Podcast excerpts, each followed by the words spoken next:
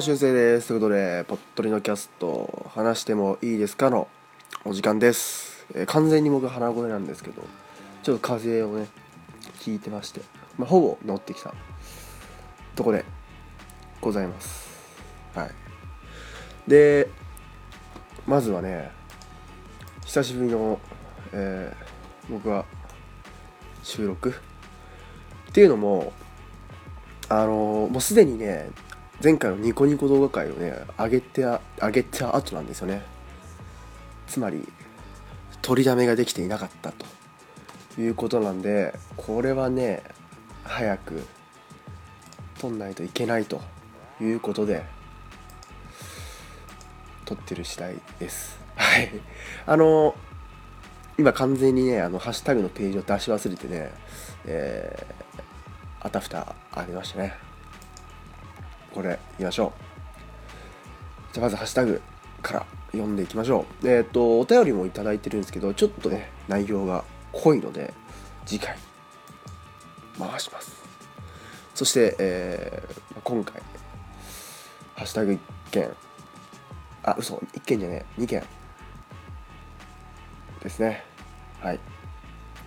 えーこちら2件とも、えーおなじみしのちゃんさんからいいております。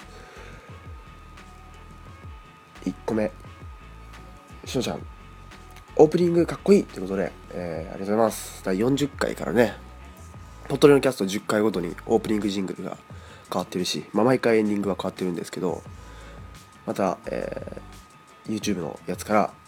1個持ってきました。いいですね。今回のやつはねなかなかいいのを発見したかなと思ってるんで。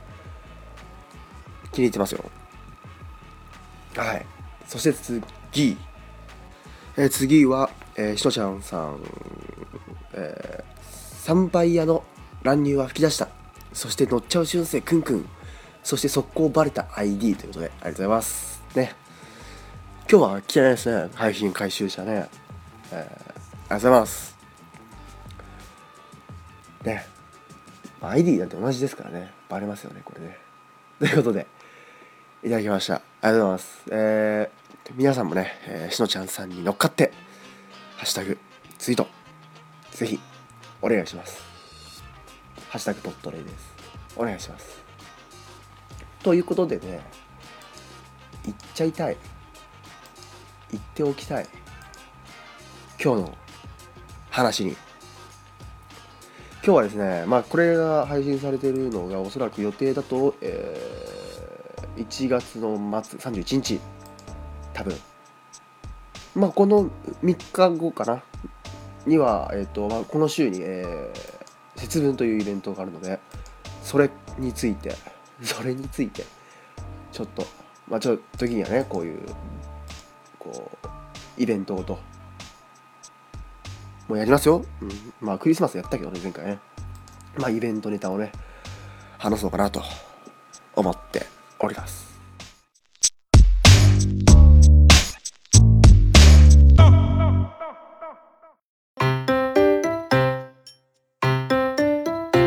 どうも、グダグダタイムズです。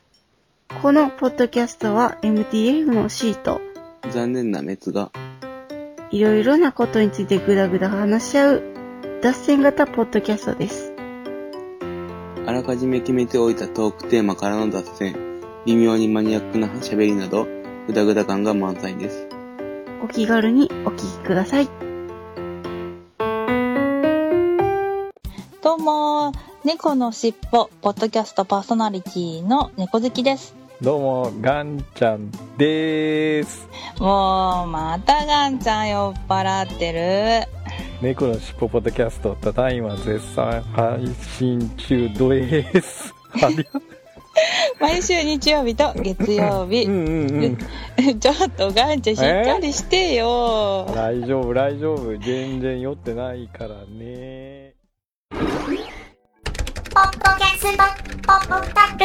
ミミミ、オンオンうんうん。mi3e.com まだ知らない誰かにえーさあ今日は節分の話というかしていきたいと思ってるんですけど2月3日ですね、えー毎年。僕ねいつも2月2日と勘違いしてるんですけどなんか3日みたいですね。はい。えー、まあ節分といえば大体豆まきと恵方巻きと、えーあるんですけど、まあ、今回はちょっと恵方巻きの方に僕が食べることが大好きな食いしん坊なので恵方巻きの方に、えーちょっと重点的に調べてみましたのでそちらについて話していこうかなと思っております。はい。えっとまあね恵方巻きというのは今更説明することもないとは思いますがえー節分の日にね方角をとある方角を見ながらこう食べるよっていうやつですよ。あでっかいやつですよ。そう。で皆さん今年の方角は知ってますか？今年の方角、まあ、僕には調べて今知ったんですけど、ね。えー今年は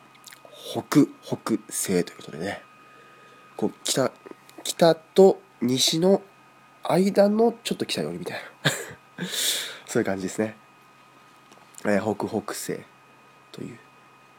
ことです。だから正式に言うと北北西美北っていうのかな？わかんないけど北北北と北北西の間のさらに北と北北西のさらに間みたいななんか、ね、そういう、えー細かいなんかあれもあるみたいですけどそんなの細かいねな何何十点何度みたいな世界ですからねそれね。もう何十点何何度みたいな世界ですから普通に90度45度みたいな感じでねあの北北西を向いていければいいと思うんですけど。で、えーこの恵方というのは徳徳神という神様がおられるおられる いる方向だそうですね。はい、えーそして恵方巻きの起源っていうのもなかなか僕は知らなかったんですけどこれはえっと大阪、えー1950年から1970年に大阪の海苔販売業者が主体となって節分の日に巻き寿司丸かぶり早食い競争をイベントとして行っていたのが起源ですって書いてあるんですけど本当ですかねこれね。本当ですかね。えー、あまあでもそういうの書いてありますね、まあ、これはかは完全な起源と言われればちょっと微妙なところ。大阪、えっと、大正時代に大阪の遊郭で節分にお新香を巻いた、えー、海苔巻きを縁起のいい方向を向いて食べていたっていうのもありますけど。まあ大阪であることはまあ、えーだから大体江戸から大正あたり1900年代にこう大阪の方で始まったっていうのはあるそうですね。でまあそそんなにめちゃめちゃ流行ったみたいな感じじゃないんですけど、まあ、1989年には広島のセブンイレブンで恵方巻きの販売が開始されたりして、まあ、全国でね販売されるようになったということみたいですね。僕もね毎年食べてますよ。で写真撮ってますしね。EF EFO とか EHO と書いてね。F4 ですね、えー食べてますよ。まあ大体ねあの自分でほら巻くなんかやつあるじゃないですか。こうぐるぐるってやるやつ。あれに乗っけてみたいな買ってないですよ。多分。毎年なんか自分で巻いてる覚えありますもん。でまあ食べると。でその意外とでもこのまあアンケートみたいなのを調べたんですけどあの意外とね食べない人もいるみたいな感じで、えー発祥とされている大阪でも約半分の人がいまだに恵方巻きを食べたことがないそうですって書いてあるけどこれはちょっと分かんないです。大阪の人に聞かないと。でまあ理由としてまあもちろん食べない人もいますから理由としては、えー作るのが大変とか、えー調べたりするのが面倒とか売っているのが高いとか。まあ最近コンビニで売ってるからそんなことないと思うんですけどね。まあそういう理由だそうですね。そうだから僕はもうあん好きなんですけどね。あ 食べるのが好きなだけだろうって感じもするけど。まあね方角なんでねそんながっちりねあの守んなきゃいけない。まあねあそのさっき言った何何十点何度じゃなくてね大体いいです大体で。であともう一つね、えー、恵方巻きといえば喋ってはいけないという制約がありますけど。こうあのあの食べ食べてる間に流れる独特の空気感がねどうかなと思いますけどね。まあでもそんなそんそんなあのガチガチにルール守,、ね、あの守れってわけでもないと思うんでね。食べればいいんですよ、はい。えー、そしてそんな恵方の恵方なんですけどもそんな恵方なんですけどまあもちろんね、えー、変わり種恵方ってのもあるわけですよ。えーえー、変わり種恵方、えー、ちょっと紹介してみたいと思います。えー、中の具は七福神にちなんで7種類入れるのがいいとされていますが、えー、まあ変わり種恵方まずこちら、えー、どうやってるかはちょっとあれなんですけど過去に出た恵方、えー、海苔の部分が肉っていうね、え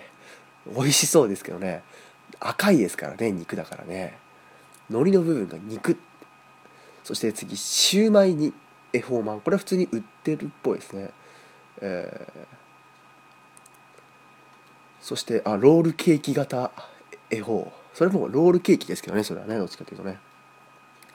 そしてのり弁。中がのり弁になってるというね。海苔で巻いてるからこの海苔弁を中身をご飯の中突っ込んで海苔で巻けば海苔弁だろうみたいなね。そういう恵方えー、そしてとんかつ恵方かまぼこ恵方ご飯の部分がかまぼこになってると。だか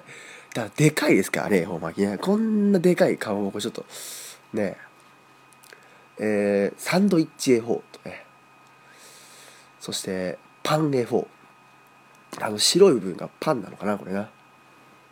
えー、中に、えー、カツが入ってたりすると。これひどいですね。えー、フランスパンに海苔を巻いて、その中に、フランスパンにこう具を挟んでそれを海苔で巻くっていう。これはもう巻いてるのか、えー、これもうパンですからねこれね。あとロールケーキとかね、えー、あと和菓子。すごいですね。恵方巻き風和菓子。海苔の部分がわらび餅、えー、ご飯の部分がカステラ。すごいですね。異色の組み合わせということで。まあ変わり種恵方いろいろ、えー、あるわけなんですよ。えー、あとね月、まあ、これは変わり種というよりは築地超豪華版でこれ1万円する恵方巻きとかもね。一度は食べてみたいものですけども。はい。あともうお寿司屋さんとかでやって普通の海苔巻きですからねこれね。あとねこのトルティーヤとかねありますけども。えー、そして節分に、えー、皆さんどうやって、まあ、節分といえばもう一個豆まきってのあるんですけど、えー、毎年、まあ、これはいつなんだろうな。これは一昨年の、えー、アンケートみたいなので、えー、今年節分行事を行われますかっていうアンケートに必ず行うが33%行うつもりが13%最近はやっていないが39%やらないが14%と結構バラバラというか感じなんですけど。皆さんどうですかね？まあどっちかというとほら豆まきとかってちっちゃい時のねあの行事なんですけどちっちゃい頃どうにか、えー、最近行事を行っていない理由としては、えー、大人になったからが半数以上。半ちょうど半分。51%えー、子供が大きくなったからが37%片付けがめんどくさいが24%、えー、集合住宅だからが10%一人暮らしだからが10%ということで、まあ、そうですよね。大人になってわざわざね豆まきなんてやりませんからね。だからうちも最もう俺はやってないや言ってやってたの中学入るまあ小学生の時ぐらいですかね。わかんないけど。はっきり覚えてないですけどね。でもなんか、えっと、父親がね、えー、まマスク面をつけてやってましたね。もうオーバーキルでしたけどね完全にね。あの ほら大体途中で痛い痛い痛いってなるじゃないですか。でやめろやめろってなるけどもう完全にもうもうバコーンっつってショットガンのようにね、えー 投げていましたけど完全にあのもう途中もう途中とかもなんか死体打ちみたいになってましたよね、えー投げてましたね。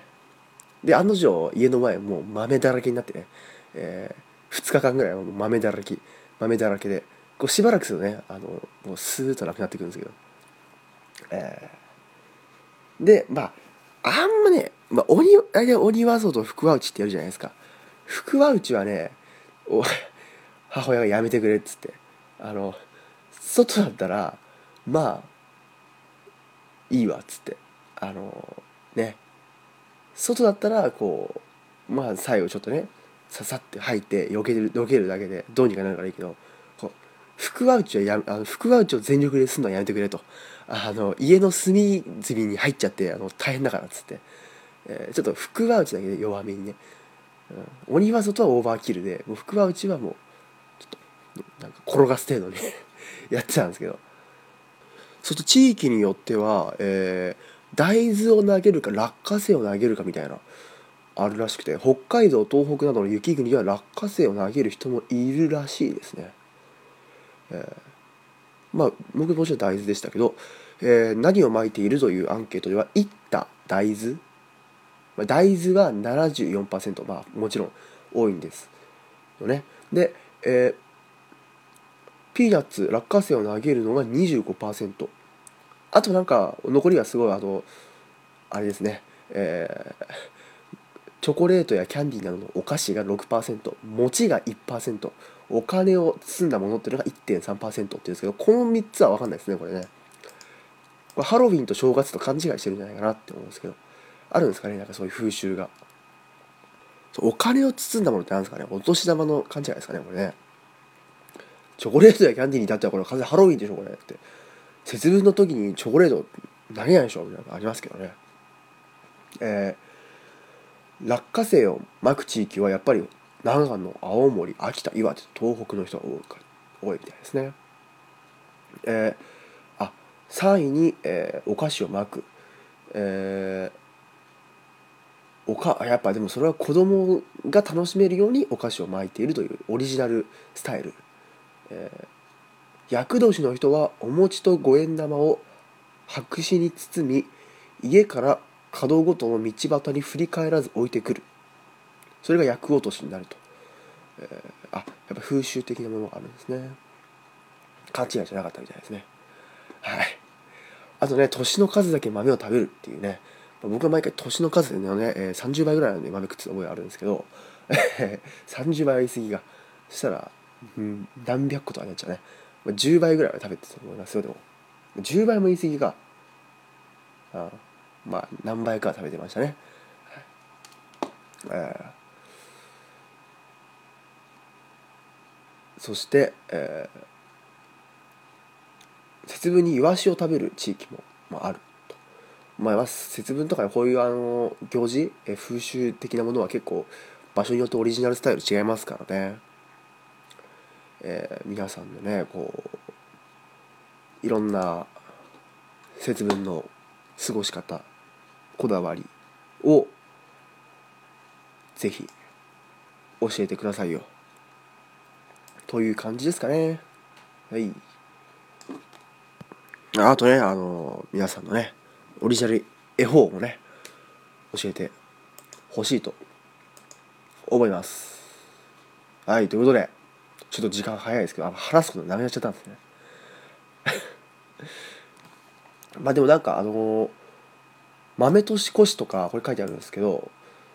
そのなんかもう根本的に違うオリジナルスタイルみたいなのあるみたいなんでもう豆まかないぜみたいな。そうあとそういえば今思い出したけどあれとかありますよね？豆まきの年にこう神社とかですごい芸能人たくさん来て豆まき大会みたいなのやったりしてその毎年ニュースになってますよね。ここには誰々が来たとか。ああいうの行ったことないんですけどもしああいうの行ってみたいとか行ったことがある人もねぜひそういうのあの教えてください。はい。ということで今回はちょっと短めですけどもまあ3日後ぐらいにあるということで正正月じゃねえわ。節分話を、えーしてみました。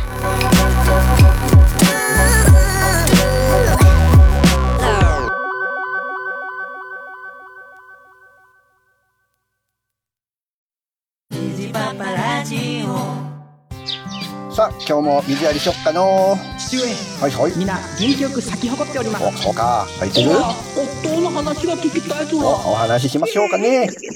虹パパも不倫するべきおあプリおなななあ夜夜ですかあもううるさいうるさいもう出荷出荷出荷もうお前ら出荷虹パパラジオ聞いてください2016年一つのワンルームに突如として現れた大阪の一般人によるポッドキャスト。大々だけな時間。桃屋のおっさんのオールデイズ・ザ・ネッポンは、オールネポで検索。さあ今回の動画いきましょう、えー今回はですね、えーまたもやミュージックビデオでございます最近ミュージックビデオ続いてますけどね、まあ、僕はミュージックビデオたくさん YouTube で見るんでね、はい、そういうことなんですけど、えー今回はですね、えーまあ、誰しもが一回は聞いたことあるであろう、えー曲です、えー今回紹介するのは、えークレイジーフロックのアクセル F という曲なんですけど、えーまずこのアクセル F っていうのは、えー僕は見たことないんですけど映画「ビバリーヒルズ・コップの」えーテーマ曲、えーであります。はい、で、えーまあその映画内のね、えーテーマ曲 なんですけど、えーアクセル F。まあ、これの、えーを、このクレイジーフロッグという、これマスコットキャラクターなんですけど、が、えーリミックスというか、カバーしたやつが、こちらのクレイジーフロッグのアクセル F なんですけど、まあ、おそらくそのビバリーヒルズコップの元ネタのアクセル F 自体も、えー有名なんですけど、その原曲よりも、えーすごい爆発的な人気が出たクレイジーフロッグのこのクレイジーフロッグバージョンのアクセル F もうすごい、えーいろんなバラエティとかテレビ番組とかでめちゃめちゃ使われてるんで絶対聞いたことあると思います。まあもちろんねこのビバリーヒルズコップのこのテーマ曲知ってる人だったらもちろん知ってると思うんですけど、えーまずこのクレイジーフロッグっていうのが、えーまあえーもともと、えードイツの着信メロディー会社ジャンボっていうのかな？ジャジャンボじゃねえな。ジャンバ。ジャンバの、えーキャラクターマスコットキャラクターなんですね。でまあなんだろうちょっと見てもらうと分かるんですけどあのーすごいね。クレイジーなんでね。あのーその超可愛いっていうよりは私はちょっとキモ可愛い的な、えー感じですね。ちょっとキモ可愛い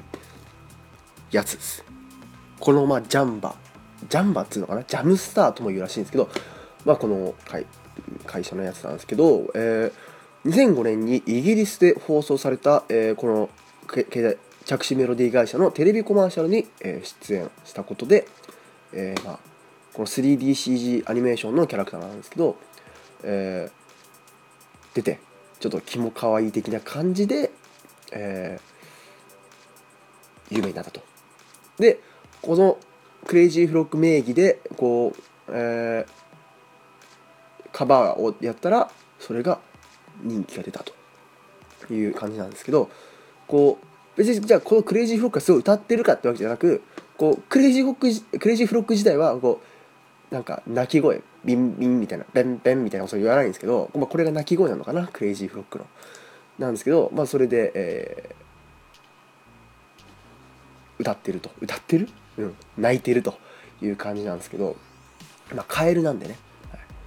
でこのクレイジーフロッグは、えーを作った、えーネーミングした人は、えーこんなに大物になると思ったらこんなに大物になると知ってたらクレイジーなんていう、えー名前にしなかったって言ってるんですけど後悔してるみたいなんですけど、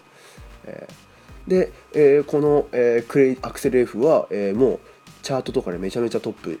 を取って、えーさらに、えーカバーアルバムを出して、えーます、はい。まあ、ここのアクセル F みたいなリミックスカバーのアルバムを出して、日本でももちろん発売されたと。でアクセル F のみならず、えーまあ、えーね。ポップコーンとか、えーノーリミットとかいろいろ、えー有名なところ曲を、えーラストクリスマスとかねいろいろやってるわけですよ、はい、でも最近はもう見ないんですけど、まあ、当時超人気だったというらしいですね。このクレイジーフロックのアクセル F ぜひ聞いてみてください、まあ、絶対聞いあ聞もうなんか今これの説明を聞いてもえそんなの知らないと思った人でも聞いてみればわかるはずです。はい。多分多分聞いたと思います。多分見たこともあるかな。はい。ということで結構有名な曲なんでね、えークレイジーフロックのアクセル F が、えー今回の動画です。そして、えー、いきましょう。今回の動画 in ニコニコということで2本目、えー始めますよ今回から。前回やりましたね。こういう感じで始始まっていきますからね。えー、鳥取の第15回であ15回かな。今適当なこと言ったぞ俺、えー、何か10何回かで、えー YouTube に一番最初に投稿された動画っていうのをね、えー、Me at the Zoo っていうのを紹介されしたと思うんですけど今回はニコニコ最古の動画を紹介したいと思います、えーニコニコ最古の動画っていうのは、えー最も古いやつなんですけど、えー2008年10あ違う嘘です。投稿されたのが2007年、えー3月6日に投稿された「えー新豪傑寺一族煩悩解放レッツゴー陰陽師」というこちらもミュージックビデオなんですけど実は、えーレッツゴー陰陽師とは、えー、豪傑寺一族の PV でありニコニコ動画において仮バージョンからある公式動画の一つであります、はい、でえっ、とこれが、えニコニコ最古の動画というよりも現存するニコニコ最古の動画で、えニコニコ動画っていうのは、え投稿された順番に、え動画 ID が1個1個付けられてい、えいくんですね。でもちろん今投稿したら、えー8桁とか8桁とか9桁の ID がつくんですけど、えーまあ、これ最初に投稿されたんでこの動画 ID はもちろん、えーニコニコ動画の ID っていうのは SM っていう、えー SM ナンバーみたいな SM1 番 SM2 番みたいな感じで順番に付けられていくんですけどこの動画の ID は SM9 番です。はい。SM9 番ということで9個目に登録された投稿された動画で、まあ、SM1 から8は、えー消されてしまったため、えー今はこれが一番最古の動画とされております。でこれ何の動画かっていうと、えー PS2 の格闘ゲーム「新豪傑寺一族」というゲームで、えー一定条件を満たすと見られる PV 映像です、はい。えーこのゲームに登場する脇役の人たちが 3D アニメまた 3D アニメですね。で、えー歌うというやつなんですけどこれ格闘ゲームですから関係ないんですよね PV 全然。なんでこうなんかしかもキャラクターもみんな脇役なんでこいつら誰みたいな感じで、えーネタになってたと当時。でそれを、えーニコニコ、えー運営長の中の人という、まあ、公式にたの人が、えーなぜか投稿パッと投稿してみたところ、えー主に、えー弾幕とか、えーコメントをバーって流すとか、えー空耳の面で、えー有名になって人気が出たという動画です。はい、でまあニコニコ最後の動画として、えー今崇められてるわけなんですけど、えーもうこれ言っちゃえばね勝手に上げたわけなんですけどもうここまで人気が出たのでこうゲーム作った側もまあもういいですよみたいな感じになってるっぽいんですけどね。えーレッツゴー陰陽師でございます、えー1000万回再生を達成しております。悪霊退散でございます。ということで、えーこれが、えーニコニコ現存最古の動画ですよっていうことで SM9 番をみんな見てみてください。ということでね、えー今回は2本 YouTube はクレイジーフロックアクセル F ニコニコはレッツゴー陰陽師ということでぜひ、えーレッツゴー陰陽師めちゃめちゃ有名なんでね見たことある人いるかもしれませんけども、えーこの謎 PV えなんで格闘ゲームでこれが出てくるんだっていうこの謎 PV 見てみてください。ということで今回は以上でございます。えー、ねメールあればメールもしくはお便りフォームでお便り送ってくださいメールアドレスは saturday.podcast.gmail.com えー、言わなくてもアートワークに書いてありますからね、えーそこでお願いします。ツイッターは @podode、ハッシュタグはハッシュタグポッドででございます。ということで、えーまた次回。まあ今日ちょっとずっと鼻声でね、ごめんなさいね。ということで、えーまた次回お会いしましょう。では。